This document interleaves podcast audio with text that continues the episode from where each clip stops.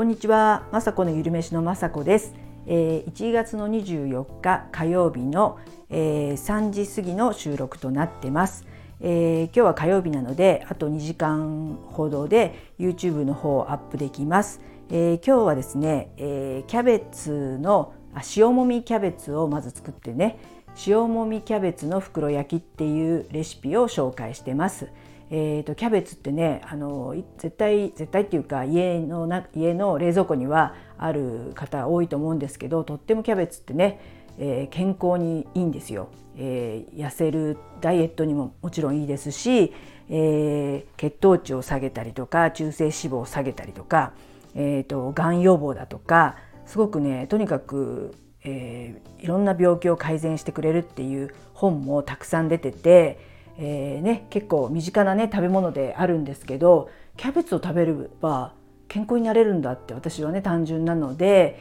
えー、以前にもね、え、インスタの方とかでスキャベツを作ってス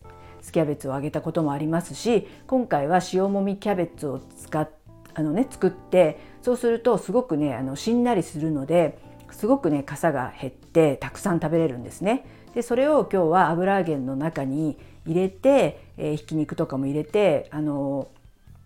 あの巾着袋焼きみたいななんか、え、きつね餃子とも言われているんですけどすごく油揚げがカリッとしててで中はね餃子の具が入ってるみたいですごくねヘルシーな食材がギュッと入ってる、えー、袋焼きでとってもね美味しくて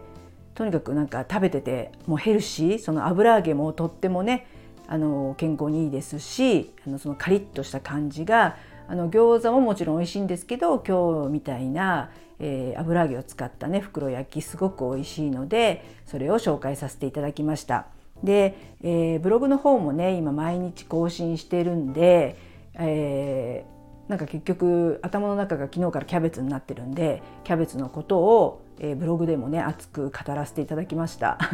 キャベツのことをねこんな熱く語れるブログはないと思うんですけど、まあ、キャベツってね本当美味しいですし嫌いな人いるのかなって思いますけど癖がないというかね。でもとってもねあのがん予防に関しては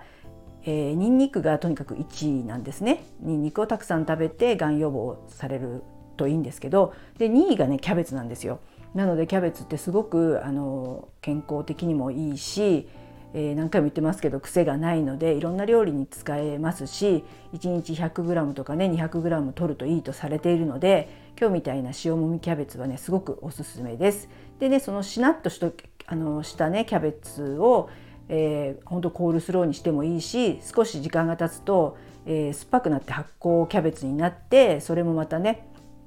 えー、漬物感覚で食べれますし本当ねキャベツって無限にいろんな食べ方があるんだなっていうのをね本を見てね知りました。あの冷凍しといてもいいですしあの切ってね冷凍しといてもいいですしあの先ほど言ったスキャベツだとかあとね電子レンジでチンしてあの傘を減らしていろんな料理にねアレンジするっていうのも紹介されてます。そんな感じでブログもこんな風に熱く語ってたんですけどとにかくねブログ打つのがすごい時間かかってます。本当あの字をね打つのももちろん遅いんですけどいろんなまずあの写真を貼るだとかまあ全然まだ分かんないですね引用を使うとかもう編集はあのハテナブログを使っているので比較的ね簡単で私でもなんとかできてるんですけどちょっとなんか、えー、どうしようどうしようみたいな分かんなくなるとそれを調べたりちょっとねハテナブログの本とか中古で買っちゃってそれを見たりとかほんと時間かかります。あの多分慣れてる人だったらちゃちゃっとね2 3 0分もかからないようなブログを私23時間かけてます今。本当もうねすごく疲れてます。であの今日もねルナさんっていうスタンド FM の人が言ってたんですけどやっぱ最初はブログもねルナさんすごくブログを書かれてる方なんですけどすごく時間かかってたとかって言ってたんでやっぱね最初は誰でもね、えー、時間かかるんだなと思って私なんて本当に去年の今頃 YouTube をやるっていうことでパソコン生まれて初めて買ってそっからね打つとかいう本当にあのインターネットとかも全然できないような和さんが始めてそして今年またねなんか反対ですけど YouTube やって先 YouTube なんですけど今ブログをまたやろうとしてるんですけどまあ本当打つこととか文章力ももちろんまだ全然ですしいろいろなんかリンクを貼ったりとかそれこそこれからねあのルナさんとかにいろいろアフィリエイトとかそういうのとかもねやった方がいいとか言われてるんですけどあの頭の中ではだいぶ分かってきたんですけどまだまだですねあのそれをまたどうやってまずね登録したりとかまあ審査がない楽天とかもあるそうですしそれを早速やらなくちゃいけないんですけどあのゆっくりやろうと思うしこれだってんのかなって確認するのにすごく時間がっていうかね全然まだわからないんですけどとにかくこれはもう慣れるしかないのかなって思ってます。で今日またねルナさんのその配信を聞いて NFT っていうことをまたおっしゃってて、えー、いろいろルナさん始められてて NFT もやってて最近は息子さんもやってるみたいなことを聞くとわ私もやりたいってすごい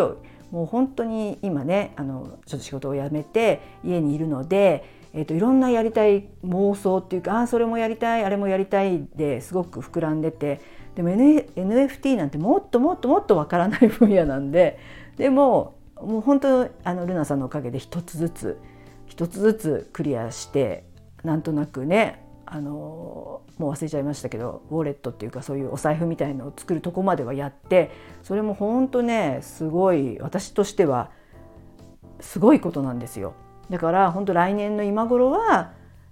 ねゆっくりですけど NFT を買ってたりとかちょっと NFT を売る側というかねあのそういう準備とかもできてるんじゃないかということでとにかく時間はかかりますけどあのね、えー、時間はまああるっちゃあるのでそれをね武器にいろんなことに挑戦していけたらななんて思ってます。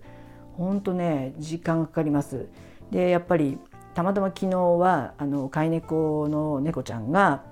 あの乗ってくるんですね夜になのですごい寒いってこともあって体をすごい丸めて寝てたみたいですごい背中が痛いんですあの寝違えたみたいに。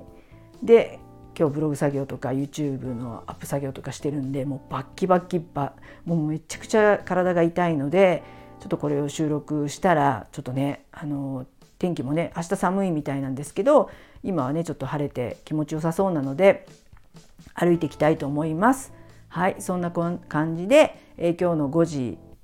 に、えー、キャベツえ塩もみキャベツの袋焼きアップしますのでそちらの方もよろしくお願いします。はい最後まで聞いていただきいつも本当にありがとうございます。まさこのゆるめしのまさこでした。